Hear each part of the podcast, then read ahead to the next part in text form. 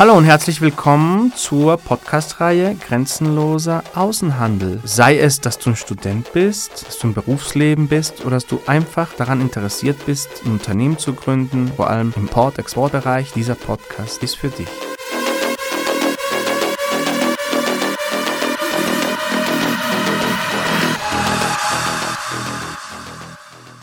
Grüße an alle unsere Zuhörer.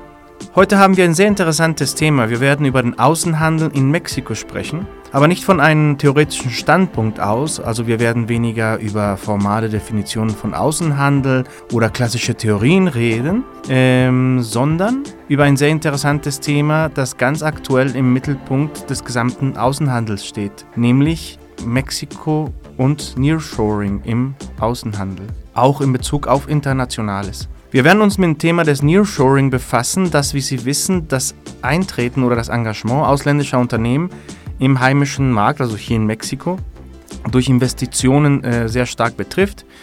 Äh, wir werden darin vertiefen, warum Mexiko ein strategischer oder ein, ein besonders guter Standort für Nearshoring ist in Bezug auf große Märkte wie zum Beispiel der nordamerikanische Markt.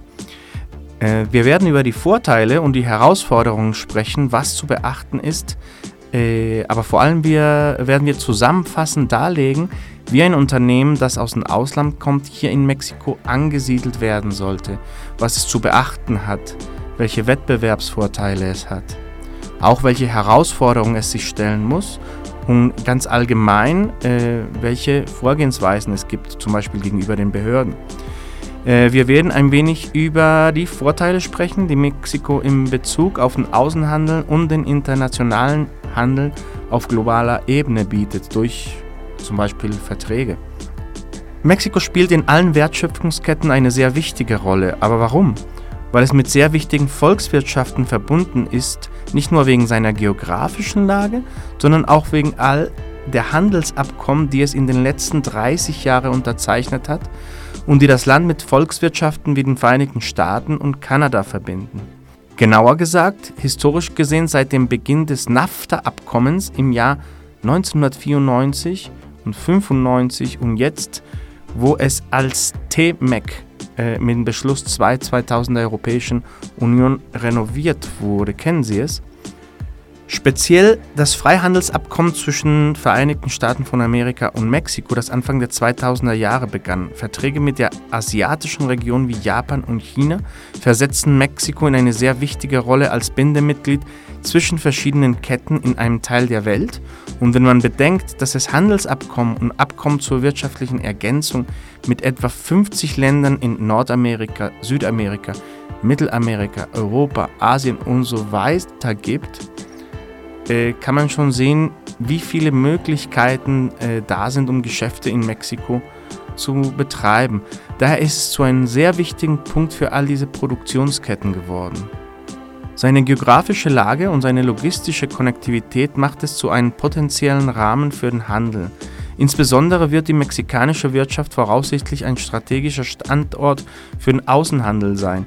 Äh, diese Punkte erlauben es Mexiko eine äußerst wichtige, attraktive, interessante Figur für die Verlagerung von Produktionsketten zu sein, sprich Nearshoring.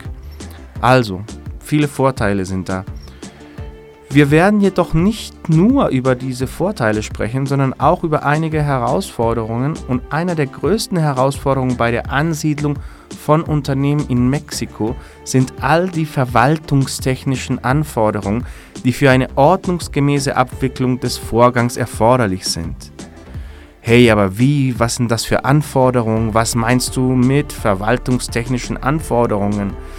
Der administrative Betrieb des Unternehmens, die außenwirtschaftlichen, juristischen, steuerlichen Verfahren im Land, die Behandlung des Humankapitals, nun ja, wir beziehen uns auf all diese Aspekte, aber wir werden sie in vier spezifische Bereiche unterteilen, indem wir darüber sprechen werden, wie all diese Verlagerungsprozesse in Mexiko richtig entwickelt werden können.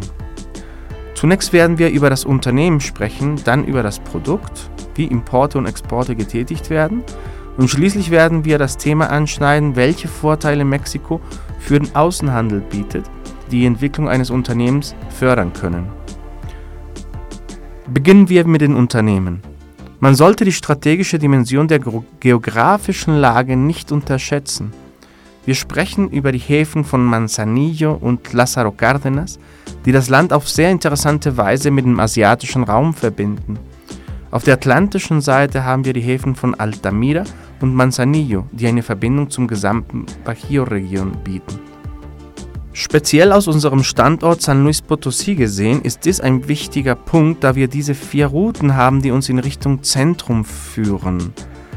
Also in die ganze Bajío-Region nach Orten wie Querétaro, Aguascalientes, León, Guanajuato, aber auch in die Hauptstadt, also in Mexiko-Stadt und auch ein sehr, eine sehr günstige Entfernung Richtung Norden nach dem Industriezentrum Monterrey. Das heißt, diese geografische Lage erlaubt uns, uns speziell zu positionieren. Wem gegenüber? Zu diesen allen äh, Entwicklungsorten, Regionen wie Bajío, also die ersten Städte, die ich genannt habe, und eben Mexiko-Stadt und Monterrey. Und besonders in diesem letzten Fall, also Richtung Norden, sind wir äh, direkt mit der A57 verbunden, die sozusagen die Hauptverkehrsader äh, Nord-Süd äh, des Landes ist, nämlich also die Hauptstraße oder der Hauptzugang zum größten Markt der Welt, die Vereinigten Staaten. Dies ist einer der wichtigsten Punkte, die wir analysieren müssen, wenn wir ein Unternehmen im Rahmen dieser Verlagerung von internationalen Unternehmen, also Nearshoring, ansiedeln wollen. Denn in Bezug auf die geografische Lage müssen wir verstehen, dass wir uns je nach unserem Produktionsmarkt in diesem Teil ansiedeln müssen. Das heißt, wenn meine Vorleistungen aus dem asiatischen Raum kommen und meine Exporte in die Vereinigten Staaten gehen, was ist dann der spezifisch richtige Ort, um sich dorthin zu bewegen und diese Produktionsketten günstig aufzubauen? San Luis Potosí hat zum Beispiel den Vorteil, dass die Eisenbahn direkt zu einer Zollstelle ankommen kann und die Container abfertigen kann, wenn ein Transitantrag gestellt wird. Das ist ein sehr spezifischer Vorteil, nicht nur wegen der Sicherheit des Transports, die man hat. Das heißt, es geht nicht über die Straße, sondern es ist ein Schienentransport. Und auch weil die Zollabfertigungskosten in diesem Fall in San Luis Potosí niedriger sind im Vergleich zu den Kosten eines Hafens. Der Hafen von Manzanillo hat einen sehr großen Betrieb, was aber auch bedeutet, dass wir vorbereitet sein müssen. Worauf? Auf mögliche Verspätung bei der Freilassung der Waren. Standortwahl erlaubt uns auch, den Ort zu finden, an dem wir verkaufen werden. Das heißt, wenn meine Inputs aus der asiatischen Region oder aus der europäischen Region kommen, bin ich an Orten, wo ich das Produkt spezifisch auf eine billigere und schnellere Art und Weise haben kann und gleichzeitig im Verkaufsteil müssen wir geeignete Kanäle dafür haben. Was bietet uns Mexiko in dieser Hinsicht?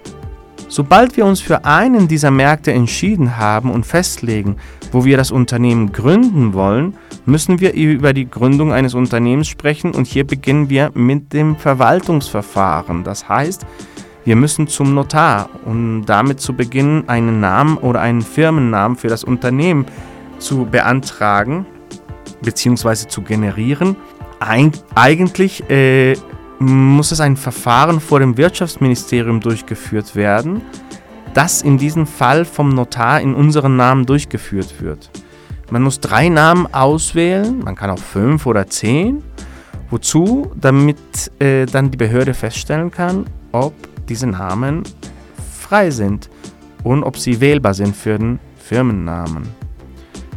Dann natürlich müssen wir sehen, juristisch welche Figur wir wählen welche juristische Persönlichkeit. In Mexiko haben wir Sociedad Anónima de Capital Variable, also so etwas wie eine äh, GmbH. Dann gibt es Sociedad de RL de CB, Sociedad de RL de CB äh, und andere äh, Figuren, also beschränkte Haftung und so weiter äh, und so fort. Also es gibt die entsprechenden Figuren in Mexiko. Sie sind aber nicht identisch mit den deutschen, also das muss man dann alles äh, punktuell analysieren in Bezug jetzt auf die steuerliche und rechtliche Natur oder Beschaffenheit des Unternehmens. Es ist wichtig, das klarzustellen. Was der Name angeht, ist es wichtig festzustellen, dass es nicht notwendigerweise mit dem Handelsnamen übereinstimmen muss. Das heißt, viele Unternehmen haben einen Namen oder Firmennamen, der sich von ihrem Handelsnamen unterscheidet. Daher ist es sehr wichtig, dass Sie die Tatsache nicht übersehen, dass eine nicht, äh, das eine nicht im Widerspruch zum anderen steht, im Sinne, dass äh, der Handelsname sozusagen eher äh, markttechnische Überlegungen dahinter stehen kann und beim äh, sozusagen Eintrag in der Behörde ein anderer Name stehen kann, nämlich der, der jetzt äh, sozusagen juristisch auch frei steht. Sobald wir einen Namen haben, den das Wirtschaftsministerium als freigegeben meldet, und was passieren kann, ist natürlich, wenn wir einen Namen angeben, äh, wir weitere Optionen prüfen lassen müssen, weil die angegebenen Namen bereits vergeben sind oder so. Oder vielleicht kriegen wir alle Namen genehmigt, dann müssen wir auswählen. Aber wie auch immer, äh, wir müssen damit beginnen, äh, eine Gründungsakte vom Notar erstellen zu lassen, in der Dinge angegeben werden müssen wie Unternehmenszweck, das heißt, äh, was tut das Unternehmen, was ist die Hauptaktivität, wie lange äh, wird die Gesellschaft bestehen? Früher gab es im mexikanischen Gesetz eine Grenze von 99 Jahren. Jetzt darf es unbegrenzt sein. Äh, wie hoch wird das Stammkapital sein? Äh, nach neuer Gesetzgebung geht es sogar ab 30.000 äh, Pesos, reicht. Früher waren es bis zu 50.000. Man muss auch angeben, wer die äh, Gesellschafter sind oder die Partner der Gesellschaft, wie hoch ihr Gesellschaftsbeitrag ist. Ähm, speziell mit ihren eigenen Anteilen natürlich. Äh, wie wird die Verwaltung sein? Äh, wie teilen sich Gewinne auf? Wie werden Entscheidungen getroffen? Wie ähm, ist der Vorstand strukturiert? Äh, normalerweise ähm, rät man immer eine ungerade Anzahl zu nehmen, damit sozusagen schneller zu eindeutigen Mehrheiten kommt und so weiter. Also sehr ähnlich äh, wie in Deutschland, aber man muss natürlich auch immer die landesspezifischen Aspekte betrachten. Es ist natürlich auch wichtig zu verstehen, dass es eine Sache ist, äh, alleiniger Verwalter zu sein und eine andere, ein Partner in einer Gesellschaft zu sein. Eine Sache ist es, dass Sie als solcher die Verwaltungsbefugnis haben und eine andere, dass Sie als Partner diese Befugnis mit anderen teilen. Versteht sich natürlich. Darauf werden wir etwas später in diesem Zusammenhang eingehen. Ähm, dieser Gründungsakt als solcher, also vor dem Notar, ist sozusagen so etwas wie die Geburtsurkunde des Unternehmens, ähm, in der alles festgelegt ist, was ähm, mit seinem Betrieb zu tun hat und mit seinen juristischen Verhältnissen, äh, Steuerbehörde und so weiter. Äh, wie bereits erwähnt, werden alle Punkte, die behandelt werden sollen, sobald dieses Dokument geprüft, von Unternehmen analysiert und vom Notar speziell autorisiert wurde unterschrieben und dann an die Steuerbehörde in Mexiko SAT, wir nennen sie jetzt ab hier SAT, weitergeleitet, die in Mexiko für die Steuerkontrolle, die Steuererhebung und die gesamte äh, Aspekte, was mit Steuern zu tun hat, zuständig ist. Dort, also beim SAT, erhält man bei der Anmeldung eine sogenannte elektronische Signatur. Die Abkürzung auf Spanisch ist FIEL wir werden jetzt auch über Fiel reden. Diese sogenannte fortgeschrittene elektronische Signatur ist ein Dokument in elektronischem Format, mit dem alle außenwirtschaftlichen, steuerlichen und rechtlichen Verfahren in Bezug auf Genehmigungen wie das einheitliche Portal abgewickelt werden können. Das einheitliche Portal ist nämlich ein digitaler Portal vom SAT, wo eben alle diese Steuerverfahren abgewickelt werden können. Und es ist ganz wichtig eben, dass diese elektronische Signatur dafür verwendet wird. Also man kann es nur durch diese elektronische Signatur machen und damit wird sozusagen absolute Datensicherheit gewährleistet. Ähm, zum Beispiel Verfahren wie Herkunftsnachweise, Absatzförderungsprogramme in Anspruch nehmen und so weiter, läuft alles auch über diesen, äh, dieses vereinheitlichte Portal vom SAT. Im Portal vom SAT können wir auch äh, Verfahren durchführen, wie unsere äh, Adresse zu ändern, also die, die Unternehmensadresse ähm, oder weitere Informationen von äh, Aktivitäten. Wenn zum Beispiel kommerzielle Aktivitäten erweitert werden, muss man das auch anmelden an die Steuerbehörde.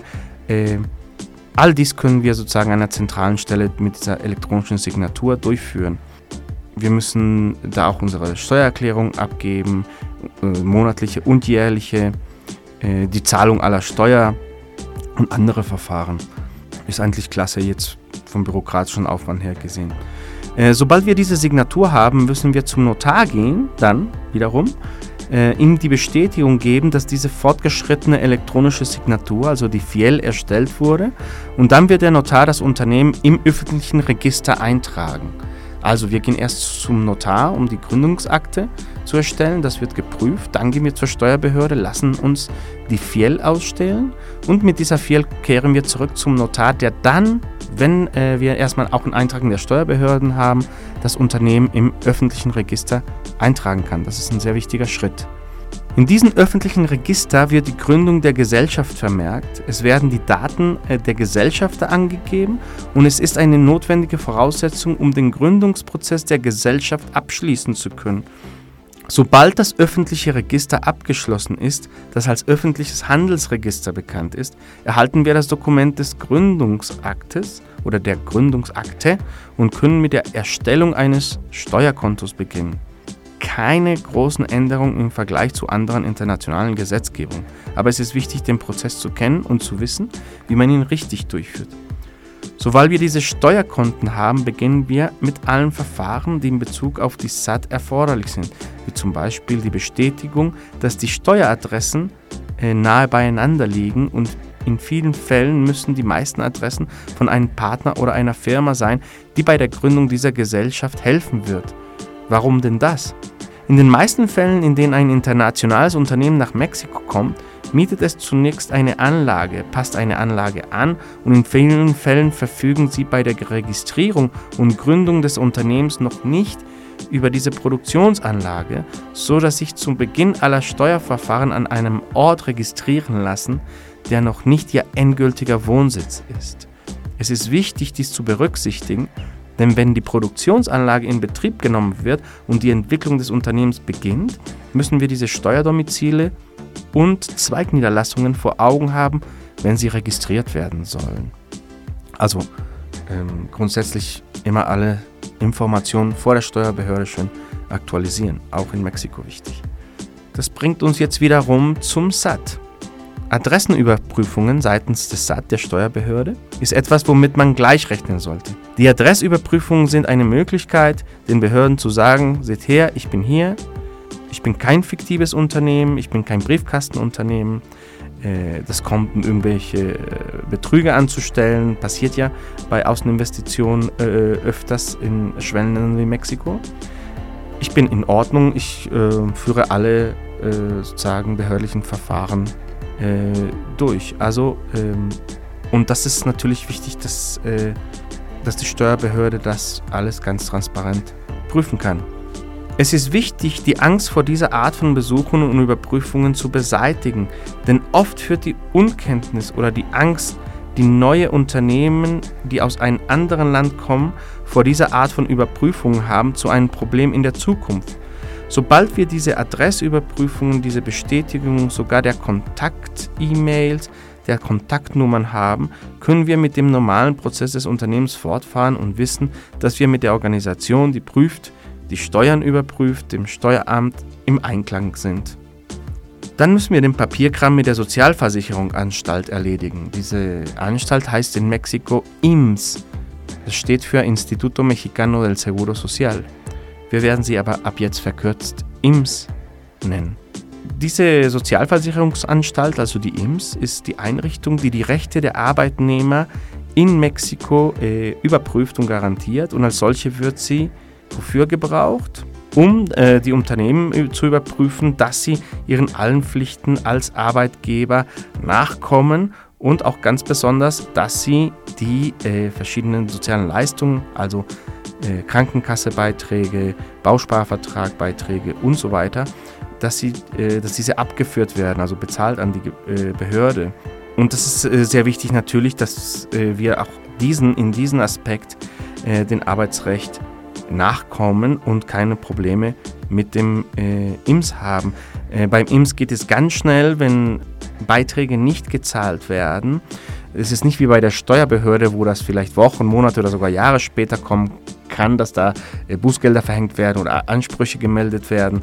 Äh, bei IMS äh, geht das innerhalb von zwei, drei Tagen, wenn, wenn diese Beiträge nicht bezahlt werden und es kommt sogar ganz schnell zur Pfändung. Deswegen ist es sehr wichtig, dass wir alle unsere ähm, sozusagen ähm, behördlichen Vorgänge, also die Einträge, die Anmeldung von Arbeitern und die Abführung dieser, ähm, äh, dieser Leistungen, dieser, dieser Beiträge an den IMS immer sehr äh, pünktlich durchführen. Das geht aber in Mexiko auch alles ganz äh, äh, elektronisch, ist automatisiert, also es geht auch über ähm, jede Bank bietet sozusagen die, eine direkte Möglichkeit über äh, eine Nummer sozusagen äh, diese Beiträge zu zahlen. Gut, ähm, das, äh, was die IMS angeht, also die Sozialversicherungsanstalt. So, jetzt wo wir das alles geregelt haben, nämlich unsere Steuernummer, unsere digitale Unterschrift oder die sogenannte Fiel und die Anmeldung unserer Mitarbeiter oder Festangestellte bei IMS, haben wir sozusagen die ersten bürokratischen wichtige Schritte überwunden und ja, damit könnten wir äh, jetzt weiter äh, uns auf die Produktionsstätte eigentlich äh, konzentrieren. Äh, das werden wir aber in der nächsten Folge unseres Podcasts machen. So, bis hierhin unsere erste Folge von dieser Reihe. Wir sehen uns in der nächsten Folge, um, um weiter in unserem Thema zu vertiefen. Folge uns in unseren sozialen Netzwerken, dort wirst du mehr Informationen finden zu unseren Schwerpunktthemen.